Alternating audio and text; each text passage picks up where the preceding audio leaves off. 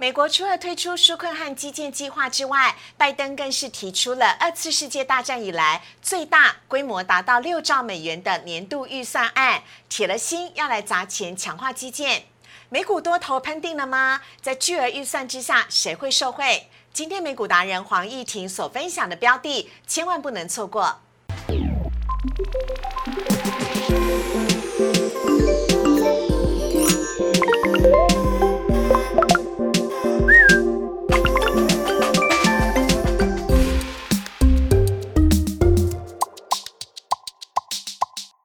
股市炒店标股在里面，大家好，我是施伟。我们在今天现场节目邀请到的是美股达人黄义婷，Berry 哥，Berry 哥你好，大家好。好，来看一下呢，今天 Berry 哥带来的主题要来跟大家聊到的是，拜登政府推出了二次世界大战之后最大规模的财政预算，同时拜登铁了心要来砸钱，哪些美股会跟着喷呢？今天美股达人黄义婷来告诉你。台股呢，今天上涨遇到了前坡的压力，出现了多空交战的十字线。今天呢是高档爆量，在成交量的部分增加到了五千三百七十亿。另外呢，今天呢台股呢在盘中呢最高跟最低曾经相差来到了两百多点，最终呢是在尾盘呢拉盘之下，则是上涨了两点，涨幅是百分之零点零二。加权指数则是收在了一万七千一百六十五点。购买指数的部分，在连八红之后，今天呢则是下跌的，跌幅是百分之一点三六，成交量则是维持在六百六十六亿。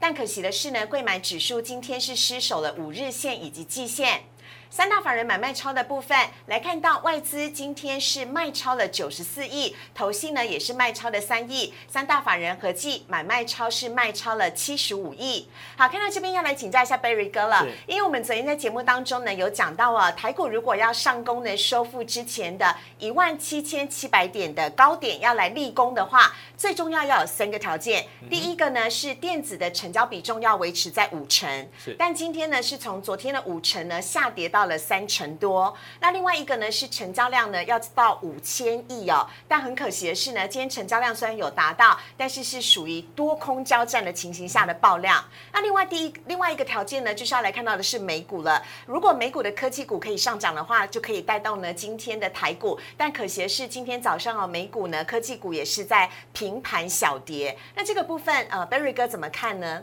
其实就美股而言的话，呃，短线上当然它观望观望的氛围会更加的浓厚。嗯，那我们可以看一下纳斯达克的走势。好，基本上从纳斯达克的走势可以看出，说呃，在五月的下半旬出现一个反弹。那目前来说的话，就来到了相对高档区，所以出现一些慢压。那第二个来说的话，就是就昨天的大盘结构来看，美股大盘结构来看，的话很明显的是科技股明显走弱，在盘中之后走弱。嗯，那。相对起来的话，则是传统行业啊，呃，撑住大盘。那所以在昨天来说的话，我们看到道琼工业指数小幅收红，是。但是像是纳斯达克、贝半或是 S M P 五百都是收黑的。那 S M P 五百部分的话，事实上已经很接近高点。好，基本上来说的话，就投资人来看待美股大盘，其实 S P 五百是一个非常好的指标指数啊，因为它包含的类股相对起来比较多元。那第二个来说的话，就是呃，假设投资人。不知道要做哪一种类股的话，其实直接买 S M P 五百，大部分大部分就可以掌握到呃整个 S 整个美股的一个呃大盘的走势。那这是第一个。第二个来说的话，就目前的价格来看的话，大致上因为已经很接近呃前坡的高点，也是历史高点。那短线上来说的话，观望氛围会比较浓厚了。那其实这边没有看到量，那其实就量能来说的话，呃最近几个交易日也有。很明显的量缩整理的一个状态，那主要因素还是在于有两个，第一个是上个礼拜五之后是长周末休了三天嘛，就六日一啊，所以呃昨天开盘之后呢，整个量呢还没有回复。第二个来看的话，就是呃六月中其实 FOMC 又要召开呃。利率决策会议，嗯，所以在利率决策会议之前的话，投资人在关心说联准会下一步到底要怎么走，所以退场观望，或者是说选择比较不要这么激进的去呃买卖股票的一个呃态度，目前看起来是非常的明确。哎，可是这个会议呢，美国联准会的 FOMC 的会议要到六月十五号到十六号。才开演，那还有一段时间。好，我们来看一下美股现在正持续的观望。那呃，投资朋友呢关心到的是美股的新焦点，也就是刚刚 Barry 哥所讲到的，也就是美国的利率决议呢，六月的 FOMC 呢会来进行讨论。那到底在讨论的过程当中，他们会做决定，QE 会退场吗？还是只是大家纯粹聊聊交换意见？基本上来说的话，其实联准会它在做一个呃货币政策调整啊，通常不会是。呃，很临时性、临时起意的一个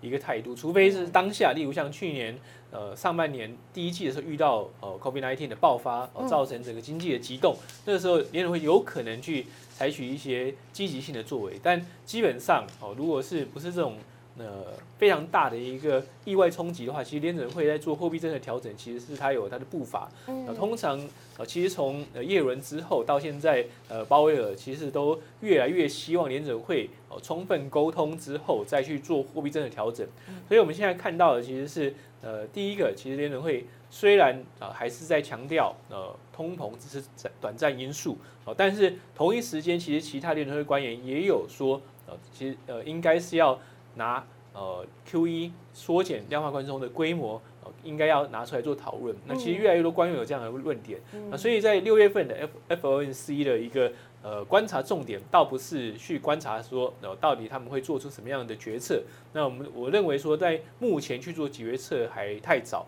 但是呢，呃，是不是要去调整量化宽松规模这件事，应该会是呃这一次呃 F O N C 的会议呃。观察的一个重点，是不是有更多的委员拿出来做讨论，或者是说，呃，在讨论过程中，哦，有没有一些呃两方的一个争辩出来？但这些细节其实还要到呃会后的的会后声会后声明之外，还是要等整个会议记录，大概还是要将近一个月的时间。但是这一次六月十六号会后声明当中，会不会针对这个议题，也就是拿出量化宽松呃调整做讨论？好。这个会是市场关系的焦点哦。好，哎，可是光我这样子听，我都有点担心了。所以我一颗心要悬着，悬到六月中的意思是不是？这呃，目前从现在到六月中来说的话，其实市场就会更关心经济数据的好坏。有没有什么利多消息可以告诉我们？好的经济数据反而对大盘不利。啊？为什么？因为好的经济数据呢，特别是像这个礼拜五要公布就业报告，因为上个月就业报告不是尽理想。那这个月如果是一个爆棚，就是比预期来的好非常多，或者是呃新增就业人数非常多的状况之下的话，基本上呢就会让市场担心说，联储会是不是会比较强硬的去做一个呃调整量化宽松的一个一个态度出现，因为呃。联准会并不是像大家想象中的，就是保尔说了算了。其实联准会是个共识决，它就是说是投票委员投票出来的。所以基本上，所以你刚刚才会说要看讨论 Q E 这件事情，大部分委员他的态度跟想法是什么很重要，因为它是共识决。对，所以即使假设这个讨论呃是很热烈的，即使这一次的会议。呃，没有做出决议，那基本上未来的一两次，其实就蛮有可能去做出一些呃实质调整的动作出现了。所以就是要看说这个讨论的热度到底有多热，或者是说呃委员之间对于呃通膨、对于就业、对于经济前景的看法哦，是不是有一些旗舰出现？哦，因为先前其实大家都一致性的认为说呃。COVID-19 的疫情冲击了美国的经济、美国的就业，所以需要宽松的货币政策。但目前我们呃在数据面来看的话，已经有看到一些第一个经济复苏力道非常强劲，第二个呃就业数据虽然上个月的就业数据并不是非常理想，但整个看起来的话，其实是因为呃民众拿到了呃补贴，哦觉得暂时还不用去找工作。嗯，所以造成这样的一个现象，所以但是厂商缺工的状态非常明确，所以基本上来说的话，其实就业或是说呃人力的需求是很强的，然后再加上说厂商的健身状况也非常理想，所以整体而言的话，其实就业的复苏都是可被预期的。再加上说通膨压力其实不断的升高了，那像上周公布的呃前月的 PCE 的呃核心通膨已经到三点一了，是远远高于联准目标两个 percent，所以基本上呃其实这些。呃，数据都告诉我们，事实上美国经济并不是不理想，而是可能太理想。所以在这种情况之下的话，最近公布的经济数据如果太好的话，反而会对大盘造成压力。有，如果公布的数据太好，有可能会让他们提早去讨论 Q E 的量化宽松政策的调整的部分。应该是这么说，就是说当数据太好的话，会让投资人担心哦，担心哦，联准会会去做一些调整。其实市场是这样，就是说呃。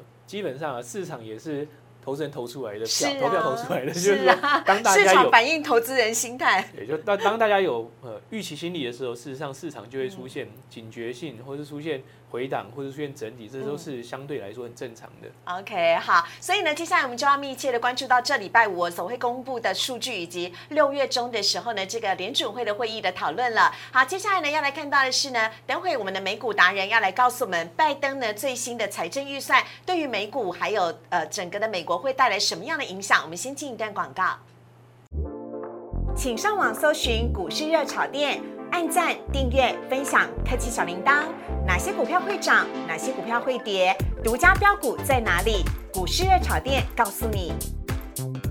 每个星期三都是美股单元，来看到今天美股达人黄义婷带来的单元内容，要跟大家来聊到的是，拜登总统在五月二十八号的时候才刚发布了二零二二年的财政预算，这一次的预算呢，总共高达了六兆元，而且呢是二次世界大战之后呢最大的预算，意思是它还超越了上一次川普所提出来的四点八兆哦，整整呢多了百分之二十五。那么这个预算，呃，这个预算当中的内容是什么呢？还有哪一些美股如果在这一些预算通过之后，可能就会跟着水涨船高、喷定喷定了呢？我们要请美股达人黄义婷 Barry 来告诉大家。谢谢。嗯嗯，那其实呃，拜登在上周五其实提出了呃明年度的年度预算。那这个年度预算呢，基本财政年度财政年度是从呃今年的十月开始开始去做呃支出。是，那整个呃六道规模来说的话，当然是二战之后最大的规模了。嗯，那最后呃，国会会不会同意这么大的规模，其实还有待讨论。但嗯基本上呃，他提出这么大的一个规模的一个预算案，呃，就表示了其实拜登政府就是要采取一个大政府的一个呃施政的模式，也就是说扩大财政支出，呃，加大对于呃中低收入户的一些补助。然后同时呢，去建构所谓的社会安全网，那嗯基本上就是提高对于呃中低收入呃或者是一些蓝领阶级的民众，甚至是一些非裔或拉丁裔民众的一些照顾。嗯那这符合了民主党它的一个大政府主义的的一个施政方他一针啊。向的这个施政方针都是比较偏向于社服这一块。其实民主党跟共和党有一个很大不同，在于说民主党的政府通常会偏向于大政府，就是让政府多做点事来哎照顾民众，来推动经济政策。但呃，共和党的政府呢，则是小政府的主义，而是就是说降低对于市场的干预，降低对于企业的松绑，对于企业的一些枷锁，让嗯企业能够去发挥他们的一个呃创造经济的能力。所以两者的角度是不太一样。哦但通常小政府政府，呃也就是说去松绑对于呃财团财团的企业的一些管制之后，造成结果就会是贫富差距的拉大。哦嗯，那大政府主义的话，就会希望能够呃多照顾一些中低收入的一些群众，哦所以基本上两个的政策方向不太一样。那我们好，关心的还是在于说这六兆要怎么花了。对哦这这六兆美元里面，请问它到底是增加了哪一些的预算？我好好奇哦，因为它怎么会花的比川普还要来得多呢？其实基本上，其实这呃花费的重点其实有几大项。第一好个很重要的基础建设，那其实这之前其实拜登就提到呃二点二兆的基础建设方案，那这个方案还没有通过嘛？那嗯现在就是在它可运用的呃行政面可运用的范围之内的话，去增加做基础建设投资。嗯呃，第二个是教育，第三个是研究的部分。这研究包含的说用呃政府的力量去推动呃，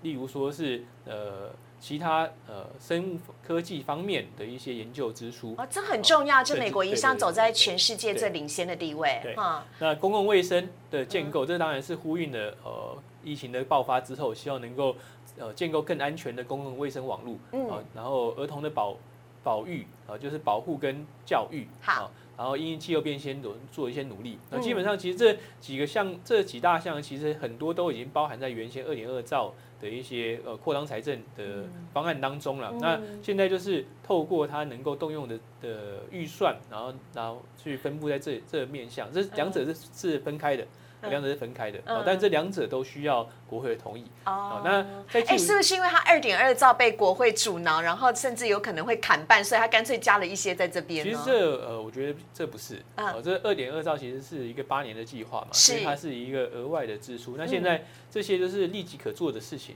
这些是立即可以可以去呃，就是拿到预算之后就可以马上去去做的事。嗯，啊，那呃，在基础建设部分的话，它大概会花呃一百七十亿美元啊，就是维修呃道路啊、桥梁啊、机场，嗯，然后会拿四十五亿美元汰换水管。这嗯其实汰换水管这部分也原先也包含在那个二点二兆里面啊，基础建设里也就，是水务的基础建设。对，然后一点三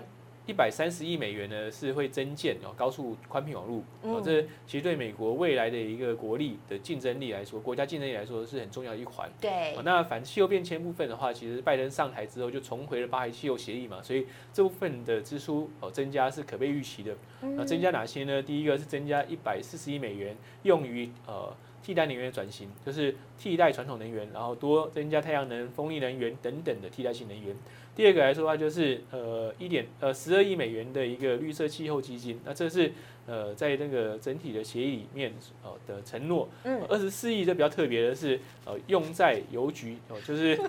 哦给邮局去建构电动车的车队。这是佳慧特斯拉吗？啊，没有啦，还有其他的车业也在发展电动车基本上来说的话，呃，嗯我建议投资人啊，就是在看待电动车的时候，不要只看特斯拉。哦怎么说？其他的车厂其实加的加呃追的速度非常快，呃例如像是呃去年下半年，呃其实福特呃在它的野马呃这个品牌，以前野马就是 Mustang 啊，Mustang 就当然就是跑车品牌嘛，那对。现在它把 Mus- Mustang 转型成电动车品牌，呃它的子品牌，嗯。而且在推出之后，其实销售量非常的好，嗯。哦这也造成了特斯拉在美国本地啊是去年第四季的销售下滑。哦其实整个呃传统车厂的进逼啊，其实造成特斯拉非常大的压力。嗯老师哦，欸那其但我觉得这应该是一件好事。对就是可以嗯让整个电动车的普及更加速。哦，嗯，好那毕竟其实传统车厂的产能更大啦，嗯所以它要要做产能转型是非常快。好哦，其他的部分的话，哦，包含了一千三百二十亿在卫生跟公共服务部分，嗯。然后七千一百五十亿在国防预算。那这部分是让呃市场比较意外的，就是原来市场预期在国防预算可能会删减，但是不但没有删减，反而增加，好。哦反而增加。这个下一页我们要仔细跟大家来讲一下增加的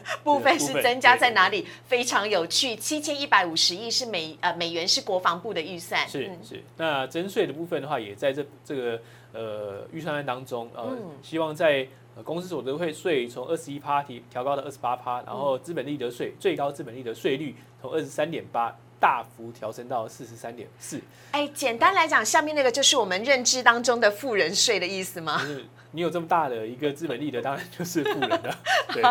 但基本上啊，其实征税这一个这一块，其实要通过国会的考验是非常的困难。所以呃，这基本上这整个整个预算案呢，虽然拜登政府认为说，呃，不断强调是势在必行，一定要通过，但嗯呃，通过过程可能不会像大家想的这么顺利。嗯然后一旦有出出现阻挠的时候，其实市场也会出现相对的波动。OK，好，所以呢，在拜登的这个计划当中呢，它是包含了他要如何增加这个收入来源、增税的部分，公司所得税增加到百分之二十八，以及呢，呃，我们讲富人税的部分呢，增加课征到百分之四十三点四哦，它都算进去了。我们来看一下国防预算的部分，下一页呢，哎，这个很有趣耶，请呃 Barry 哥来跟大家讲一下，如果六兆美元的预算案通过，谁将受惠？基本上最直接当然就是会让呃美国经济的复苏的力道，明年度的复苏力道有所支撑啊。那简单来说的话，GDP 就是 C 加 I 加 G 加 X 减 N 嘛，就是消费加上呃企业投资加上政府支出，再加上进的进出口。嗯那美国的进进出口的常常呃基本上啦，长期都是一个进进口部分，也就是说它是。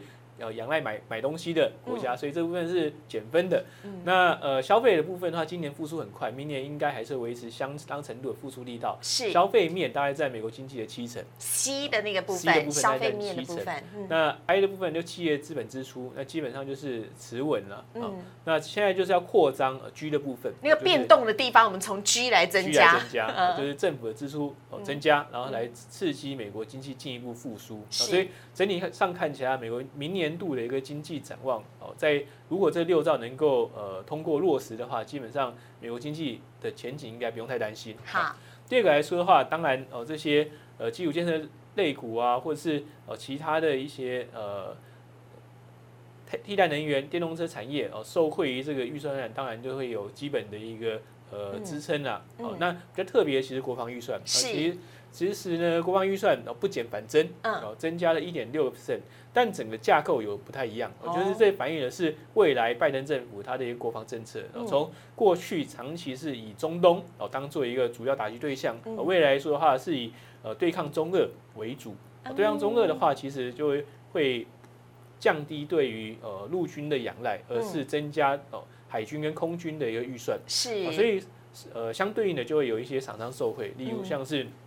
空军部分的话，我们认为是洛克希德马丁会是嗯。直接受益者，啊，因为呃高端的战机哦嗯，从上一个世代呃就到这个世代，其实都是洛克希德马丁在。在提供，那另外哦。另外来看的话，就是海军啊未来的海军战啊其实是更仰赖就是呃电站系统，是所以基本上呢，其实通通用电力就会是一个受惠的表的个股。OK，好，我觉得这一个是绝对是我们股市的炒店的独家了，因为只有我们的美股达人黄义婷哦，直接帮大家点出来，应该这个应该是在呃拜登的整个的财政的预算当中最特别的一个部分，它是不减反增哦，而且呢，重点是要呃目标导向是抗中恶的部分哦，所以呢，这个部分我们的个股，我们等下来帮大家来做说明。最下面那个是替代能源的部分，还有是电动车哈。好，来看到下一页的部分，聊到的呢，就是我们刚刚讲到的两只个股。那基本上呃，简单呃跟各位介绍一下这两家公司啊。第一好个洛克希德马丁，呃，洛克希德马丁呢是美国最重要的战机供应商之一啦。我不敢说我只穿过马丁鞋，他们很怂。好，但是洛克希德马丁是非常非常重要的国防预算是当中的这个好的受惠者，对受惠者。那从上一代的空中战机 F 十二到新世代的 F 三十五，其实都是该公司研发生产的。嗯哦，所以基本上美国最好战机都是由洛克希德马丁供应。嗯那除此之外的话，它也有生产导弹。近年来呢，更积极的跨入太空战领域。我就希哦望未来能够直接哦，在太空中就把对方的卫星打下来，或是为或或是对方的呃导就是 GPS 的卫星打下来。所以基本上其实它在空战领域当中的话，有绝对的竞争优势存在了。嗯那其实它今年以来表现，特别是三月以来的表现，其实也是非常强劲。然后嗯相对于传统的科科技，说就是大家更注意的科技股，在二三月之后出现高档震荡的嗯的状态，其实呃这家公司反而是呃在三月四月的时候算是逆势冲高的一档个股。我怎么觉得导弹的部分应该是北韩也要紧张一下？好，但太空战的部分应该是中国大陆跟俄罗斯啦，他们在这方面都是非常的非常的强势哈。好，现在是我们帮大家介绍的下一档是通用电力。那通用电力的话，呃，只是一个综合型的一个国防业者，呃，那它呃相对强势的部分是在它海军的部分啊、嗯。它在核动力的潜舰啊，然后还有呃高端的一个军舰，其实它的生产的的能力都非常强，研发能力也很强。除此之外的话，它有生产战车，那虽然这一次呃就是呃降低了在呃陆战陆军的一个呃的预算，哦，但是其实呃通通用动力，其实去年底哦第四季的时候已经有拿到新世代战车的订单，是哦所以基本上对这家公司没有什么太大影响。啊除此之外的话，其实它还有呃提供就是国防资讯系系统，嗯就是在呃透过哦远端遥控的部分，哦或者说远端的监控哦第一个第一线的战线的一些资讯系统，嗯哦其实他们也有提供。除此之外，他们也有一些民用的产品线，比如像是呃我刚刚眼睛一亮，我一直在看这个地方。对对对对，就是湾流私人飞机啊，对就是呃有钱人基本上必备的嗯的玩具就是湾流私人飞机。根据我私人太感兴趣调查到的资料呢，新闻媒体报道啊，这一架湾流私人飞机呢就要。二十一亿，而且呢，在飞机上面有十四到十九个座位，全部都是可以躺平的。是那全台湾只有四架，而且这四架呢，投资朋友一定对这四位老板非常的熟悉。一个呢是最近要积极帮我们买疫苗的郭台铭哈，另外还有一位呢，则是哎最近他的股价也蛮受到瞩目的是龙岩集团的老板，还有呢接下来也不意外了，一个是鼎新的魏家，另外呢则是中信的估家了哈，提问大家闲余饭后可以聊天的话题哈。下面我来看到下一页的部分，哎，美国也有航海王，不是只有台湾有啊。那其实呃，美国的航海王基本上是一个呃跟台湾的航海王不一样的题材呢。其实它是一个消费休闲的题材，它是一个经济解封的概念。哦，那其实呃，美国经济解封其实今年以来都是一个很重要的题材。那最近就是开始落实的，因为呃疫苗的施打率越来越高，所以基本上各州各个呃各州都陆续的去呃解放了一些呃旅游的禁令，嗯，还有一些消费休闲场所的禁令。嗯，那呃像呃。上个周末是一个长周末，对，就美国人都放假了，对对对，就看到了国美国的国内旅游爆棚的状态。所以像昨天的呃美股，虽然是呃 S M P 五百震荡收黑，哦科技股收黑，但是呢，呃像是呃美国航空 A A 或是联合航空的股价都涨了两个 percent，哇，其实就反映的是在经济解封之后，哦美国民众呃很踊跃的去做国内旅游，哦。的一个一个反应，这样的一个状态，看在台湾人眼里有多么的羡慕啊！我们的华航跟长荣航也有涨啊，但应该是因为呃这个其他的因素啦。那基本上来说的话，其实呃有一块呃，其实在欧美都非常的流行的旅游方式，其实游轮。嗯。那三大游轮公司去年在疫情之下都非常的惨烈。是。那美国这三大游轮公司有嘉年华集团、皇家加勒比海跟挪威游轮公司。那这三家公司呢？哦，虽然是美国公司，哦，但是呢，他们占全球的一个游轮市场占了七十五趴左右的市占率，是非常非常高。是是。那另外在经济解封之下呢，其实他们现在就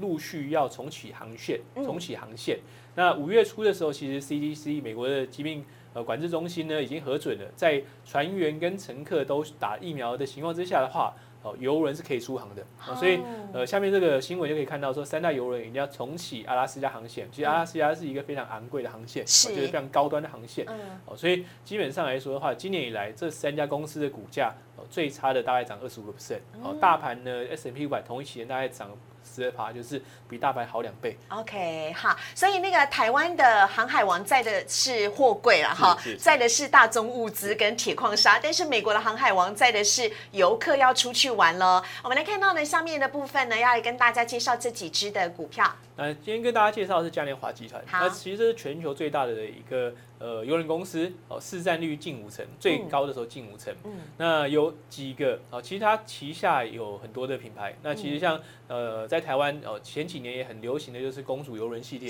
非常的贵的一个游轮品牌，高等游轮，高档游轮哦，是高是。呃，他们旗下的品牌，另外就是专营欧洲线，特别是在地中海线的哥斯达游轮，那这很多在爱琴海度蜜月的人都会坐这个游轮，嗯，所以呃也是这个嘉年华集团。小来 Berry 哥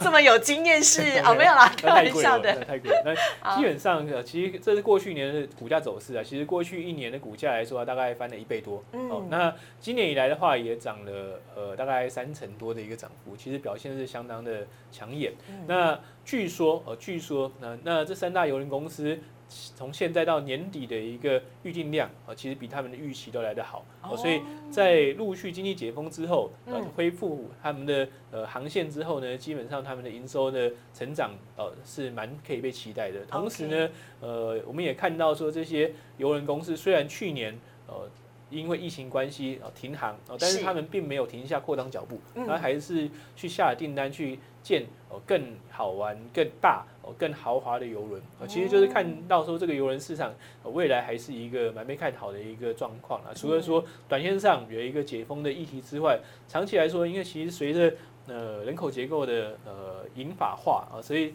其实银法族群其实对于游轮的呃特别在欧美市场，对于游轮的一个。呃，旅游的偏好其实是相当高的。对，其实，在游轮当中的话，他们就可以呃，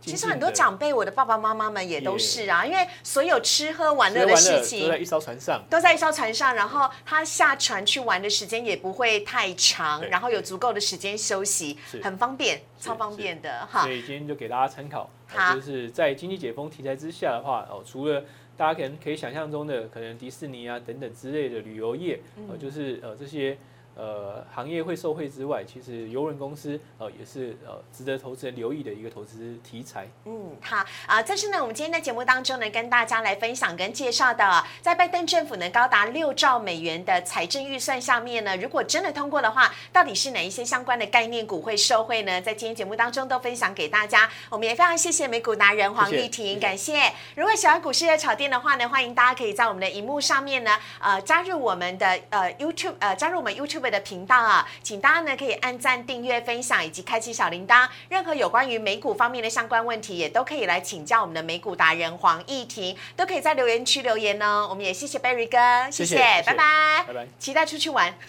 拜拜。